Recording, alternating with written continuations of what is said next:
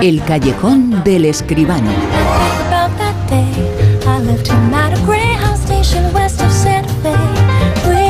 Y hoy va a hablar sobre el mundo de los sueños, ¿eh? porque todos ¿eh? soñamos.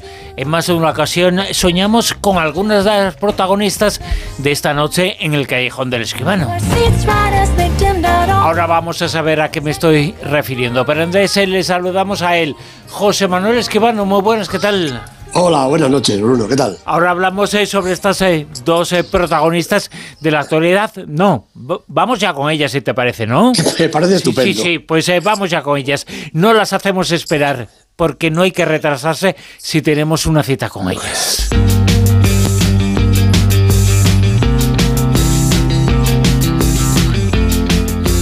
En el callejón del esquivano creo que muy pocas veces se, justa, se junta tanta fealdad. Halle por un lado, Angelina Jolie por otro. Ese, eh, ¿Por qué te decidirías tú? Bueno, a mí Angelina Jolie me gusta mucho. Bueno, pues yo, yo me quedo con Halle Berry, pero si la quieres cambiar, yo me apunto también. ¿eh? Sí, yo también, no habría, no habría ningún problema. No sé qué dirían ellas, pero en fin, son dos señoras muy buenas actrices y además guapísimas. Y además yo he tenido oportunidad de verlas de cerca a las dos, te puedo ¿Ah, asegurar que son Sí, hombre, en, las ruedas de prensa y tal, ¿no? No, no, no de otra manera, ¿no? Pues son muy, muy simpáticas, muy profesionales y, un encanto de personas las dos, desde luego. No, y además, eh, ahora ya hablando en serio, hay una cosa sobre las dos eh, que me parece muy importante destacar en el mundo de la imagen en el que vivimos. Ellas ambas son una demostración de que la madurez puede ser excepcional, incluso en belleza y en apariencia, porque han ganado con los años. Efectivamente, efectivamente, han sido, yo creo que incluso de, no digo ya de jóvenes, pero de, pequeñas, de chicas, eran menos atractivas que mm. después de más mayores, ¿no? Eso es verdad lo que dices, la madurez muchas veces aumenta la belleza y también la inteligencia, por supuesto. La verdad es que estas eh, dos eh, personas eh, son realmente excepcionales, fantásticas como actrices, como personas. Y bueno, ahora, y por eso las traemos aquí, van a estar enfrentadas en la pantalla del cine. Efectivamente, pues algo así como Angelina contra Halle, ¿no? Mm. Bueno, la verdad es que se trata de su próxima película que protagonizan las dos, Maud versus Maud, Maud contra Maud, ¿no? Es la primera vez, fíjate, que trabajan juntas y además son productoras de la película, porque además de todas las cosas, como digo, son inteligentes y saben del mundo del cine, lo saben todo. Bueno, la película Maud contra Maud la va a dirigir Rosanne Liang, la misma directora de Pasajero Oculto, y el guion es de Scott Moser, un, guionista que trabajó en las primeras películas de Kevin Smith, como Clerks, por ejemplo. ¿no? El argumento todavía permanece en secreto, más o menos, ¿no? Parece ser que será un thriller de acción, pues como con dos famosas oponentes, algo así como Bourne contra Bond, pero en femenino, ¿no? Va a distribuir Warner la película y recordemos que Angelina estrenó hace un par de años Eternals, fue su último estreno en la pantalla, pero tiene pendiente Without Blood, una película que dirige ella, que va a dirigir, vamos, que ha dirigido ya, con Demian Bichir y Salma Hayek de protagonistas. Y en cuanto a Halle Berry, el año pasado estrenó Moonfall, no tuvo esta película demasiado éxito, y la vamos a ver muy prontito en dos títulos, The Mothership y Our Man from Jersey, dos grandísimas de la pantalla, Bruno. La verdad es que son eh, dos eh, figuras excepcionales eh, que, que saben mucho de cada vez hay que estrenar una película, son auténticos éxitos, porque eso es lo que le hace falta al mundo del cine. El mundo del cine tiene que organizar fiestas del cine, ahora la contamos porque viene una más, para potenciar un poquito la taquilla, potenciar lo que ellas ya consiguen, pero ¿qué pasa? Que nunca hay estreno todas las semanas de ellas. Pues no, efectivamente. Este, este, fin de semana pasado, como siempre, ha habido una docena de estrenos, ¿no? Pero la verdad es que con poco éxito, hombre, ha subido la taquilla. En el fin de semana pasado subió unos 300.000 euros y se quedó en 5 millones y medio, 5 millones 540 mil. La culpa, pues, es de todas repartidas, pero también, desde luego, del estreno grande del fin de semana, Guardianes de la Galaxia, volumen 3. Se esperaba mucho de esta película y se quedó, pues, eh, no llegó a los 3 millones, 2 millones 980 mil. en 343 cines y, ojo, Bruno, 1.162 salas. Como digo muchas veces, ha habido muchas localidades en el fin de semana que cuando, cuando alguien quería ir al cine solo podía ver Guardianes de la Galaxia. Bueno, pues debe ser que no ha tenido tanto tirón porque la cosa ha sido regular. Detrás han quedado las de siempre, las de estos días, ¿no? Super Mario Bros., Vaya Vacaciones, Posesión Infernal, Mapka, Guardianes del Bosque, pero yo, si me lo permites, me voy hasta el puesto 28 con 4.000 euros de recaudación en 40 copias. Para mí, la película de la semana, Un Zue, el último equipo de Juan Car, un documental que cuenta la gesta de Juan Carlos Unzué, un hombre hecho de valor de los pies a la cabeza, un adalid de la lucha contra la ELA, una película que yo creo que es imprescindible que veamos todos. Se ha estrenado solo con 40 copias, esa es la pena. Mil ciento y pico los guardianes, 40 copias un zue. Pero realmente este hombre es un ejemplo yo conozco más de uno, ejemplos también, y creo que hay que apoyar y que hay que defender la postura de estas personas. La verdad es que sí, esta película, este documental, refleja muy bien eh, todo lo que ha sido, todo lo que es eh, su batalla, su lucha, una lucha en la que pues eh, el final va a ser terrible y desgraciado, pero está logrando visibilizar mucho la enfermedad. Se está convirtiendo en el auténtico, el auténtico Superman de la lucha contra un mal que está ahí, pero que gracias a él estamos conociendo mucho mejor y nos estamos dando cuenta de lo difícil que es la batalla que él tiene. Sin duda ninguna, Bruno. El otro día estuvo él presentando la película. Es un hombre todo carácter, toda amabilidad también. Es, es un encanto y sobre todo es un auténtico icono. Así hay que hacer.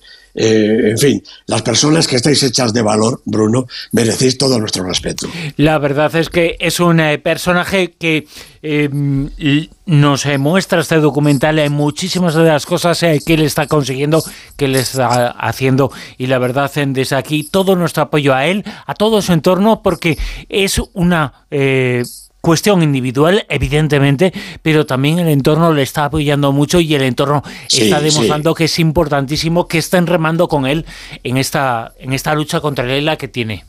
En efecto, en efecto. Unzué, el último equipo de Juan Car. Buscarlo, por favor, en vuestra cartelera, que ahí estará. Es, desde luego, la película de la semana, una de las películas eh, del año. El comentario de la semana, esta noche, eh, la crítica, el comentario de José Manuel Esquivano va a ser sobre esta película. Se titula, y vamos ya con ella, Marlowe. Me pagan para que investigue las actividades de sus ciudadanos más ilustres. Soy detective privado. Me llamo Philip Marlowe. ¿Cómo de privadas son sus investigaciones, señor Marlowe? ¿En qué puedo ayudarla? Quiero que busque a mi amante. Desapareció sin despedirse. ¿Tenía algo que esconder? Como todos, ¿no? ¿Qué es lo que quiere mi hija? Mi madre se dedicaba al cine. Ella debe pensar que hay algo entre nosotros. Marlow es el comentario, es la crítica de esta noche. José Manuel Esquivano, ¿qué tenemos que decir sobre esta película? Bueno, pues vamos a ver, la película dirigida y escrita por Neil Jordan, eh, con, en el guion junto con William Monaghan, producida por Max Fasano, Patrick Hilbert y unos cuantos más que no voy a recitar, y protagonizada por Liam Neeson, al que escuchábamos aquí en su versión doblada, Diane Kruger y Jessica Lange. Bueno, pues eh, el otro día hablábamos de Stephen Frears y ahora llega otro de los veteranos del cine europeo, Neil Jordan. Sigue activo, sigue activo tras una larga carrera con títulos notables como Danny Boy en compañía de Lobos, Mona Lisa, un comienzo espectacular entre 1982 y el 86, Juego de Lágrimas, Entrevista con el Vampiro, Michael Collins y ya más recientemente La extraña que hay en ti y La viuda, con dos fenómenos de la pantalla como Jodie Foster y Isabel Lippert. Bueno, ahora se atreve con otro mito, esta vez procedente de la novela de Raymond Chandler, como todo el mundo sabemos, el detective Philip Marlowe, que ha tenido los rostros en la pantalla, fíjate más que James Bond, Dick Powell, Josh Montgomery, el gran Robert Mitchum, Elliot Gould, Danny Glover, suponiendo que fuera negro, James Caan, James Garner y por supuesto Humphrey Bogart, el icono más reconocible todavía a estas alturas. Bueno, a ello se suma Liam Neeson, la apuesta de Neil Jordan.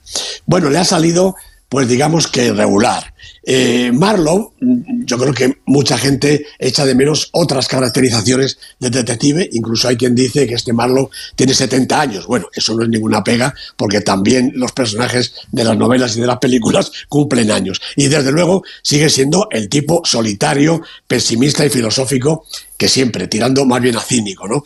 Eh, bueno, aquí estamos en Bay City, en Los Ángeles, es 1939 y el detective es contratado por Claire Cavendish, una bella e inquietante mujer heredera de una fortuna para encontrar a un examante. La película, como mandan los cánones, empieza como tiene que ser, con el encuentro de Claire y Marvel en el despacho de este. Bueno, y no solo el principio, todo el relato sigue puntualmente el esquema narrativo de las novelas, las de Chandler, aunque esta sea una novela de John Banville, La rubia de los ojos negros, y también los estándares visuales del género noir. Ayuda también que casi toda la película transcurre de noche y en los interiores más bien oscuros, oscuros en todos los sentidos. Marlowe aquí no tiene que trabajar mucho para encontrar al desaparecido. A Nico Peterson, el supuesto amante de Claire, lo atropella mortalmente un coche en la puerta del Club La Corbata.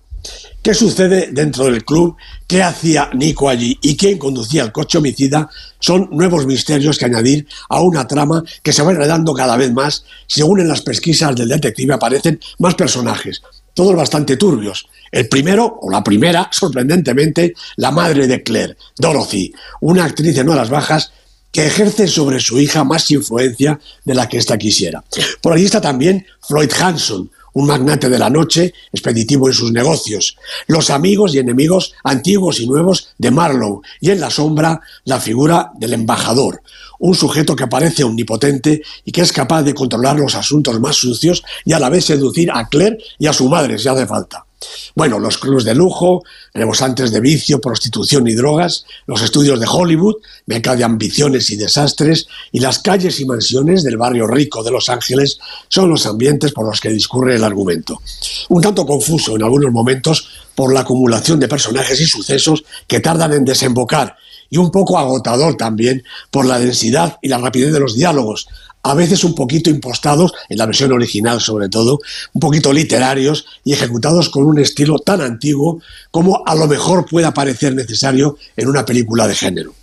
Esto constituye el principal escollo de la película. Bueno, tiene muy buen reparto, a los protagonistas citados se unen nombres como François Arnaud, Ian Hart, Colmini y Danny Houston, y todo se bate en el cobre, la verdad, para sacar adelante sus papeles. Pero es que el guion, como decía, desacompasado y forzado en la interpretación, deja en un aprobado raspadillo lo que podía haber sido una película a lo mejor más que notable. La verdad es que la película Marlowe es una de las importantes. Hay comentarios, hay pros, hay contras. Nos ha contado todo lo que se puede contar y se puede explicar en este comentario, en esta crítica sobre esta película. Marlowe se titula así, José Manuel Esquivano, que ya mismo nos desvela, había noticia y tenemos desde luego porque la semana pasada finalizamos el Super 10, y grabamos con él, finalizamos el Super 10 con un número uno, un número uno que correspondía a una película, a una película que esta semana no estaba en tequilla, con lo cual, con lo cual tenemos nuevo número uno, pero lo vamos a desvelar al final de la lista que comienza ahora mismo. Muy bien. Por lo tanto, estamos eh, muy entregados eh, con ese nuevo número uno. Pero de momento, José Manuel Esquivano, el número 10 eh, es para para The Lost King, El Rey Perdido, la película de Stephen Frears, con esta estupenda Sally Hawkins, con Steve Coogan, primera semana en la lista, en una lista que esta vez sí se ha movido, pero bastante. Pues vamos a comprobarlo. Puesto 9. Scarlett mm, también estrenó en la lista la película de Pietro Marcello, estaba en el 11, estaba en, el borde, pero ahora entra ya en el Super 10, con Rafael Thierry y Juliette Joan de protagonistas. Puesto número 8. Bueno, repite, esta sí, repite posición en su tercera semana, Vaya Vacaciones, la película española de Víctor García León, con Tito Valverde y Tony Acosta encabezando un reparto coral. Puesto número 7. Pues una sorpresa, reaparece el Triángulo de la Tristeza, que se nos había perdido en los 10 siguientes al Super 10, estaba en el puesto 12 y en su segunda semana, porque solo estuvo una, vuelve otra vez al Super 10, la película, estupenda por otra parte, de Ruben Oslund. 6. Sube, como yo preveía, esta vez no me equivoco, Una bonita mañana, la película de, de Mia Hansen Love con Lea Seydoux, Meville Pupar en su cuarta semana, del 9 al 6. 5. Super Mario Bros., la película de animación, la película americana que en este momento tiene más taquilla, un, taquillón diría yo. Michelle Jelenic y Aaron Horwath son los directores de esta peli, como digo, de animación. Puesto número 4. Bueno, pues esto sí tenía que ser, claro, la película de la semana, Guardianes de la Galaxia. No es que haya sido el taponazo que decíamos antes, pero bueno, sube lo suficiente para colocarse en el 4 en su primera semana. James Gunn es el director, Chris Pratt, Zoe Saldaña, algunos de los protagonistas. Ahora mismo los puestos importantes. El podium, puesto número 3 para...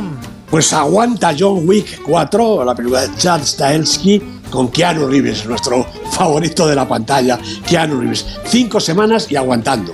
Dos. 20.000 especies de abejas. Sube, sube y sube. La película de Steve sola entró muy tímida, bajita, pero va subiendo cada vez más. Y su tercera semana ya está en la segunda posición. Y nuevo número uno en el Super 10, José Manuel.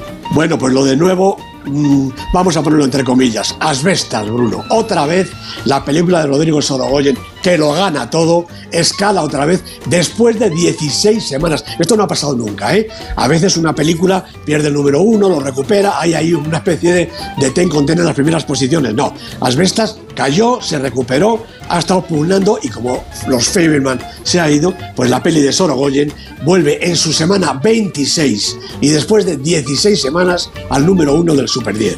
Creo que no hacen falta calificativos, ¿no?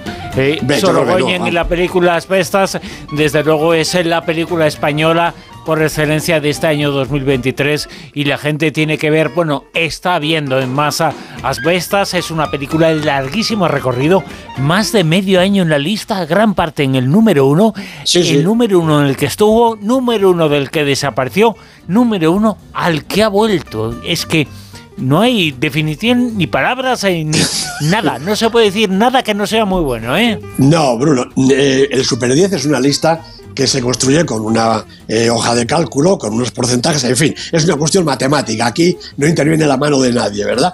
Y realmente, cuando Asbestas vuelve al número uno, es porque se lo merece. Solo tres películas han estado entre ella y los Fableman, y los Fableman ¿eh?